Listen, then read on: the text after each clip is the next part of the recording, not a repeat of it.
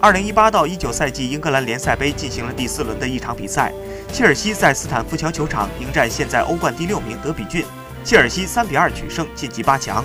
德比郡中卫托莫里和基奥治先后打入乌龙，让切尔西两度领先，而德比郡两度扳平，最后法布雷加斯为切尔西打入制胜球。本场比赛的 MVP 当属法布雷加斯。西班牙人顶替若日尼奥担任球队的中场组织核心，而且还打入了制胜球。他在代表切尔西出场的近七场杯赛中，直接参与了七个进球，其中包括三球四助攻。两队最近一次交锋是2014年12月的联赛杯，切尔西客场3比1取胜。德比郡近八次做客斯坦福桥全败。从1988年1月开始到现在，两队22次交锋，切尔西全部进球。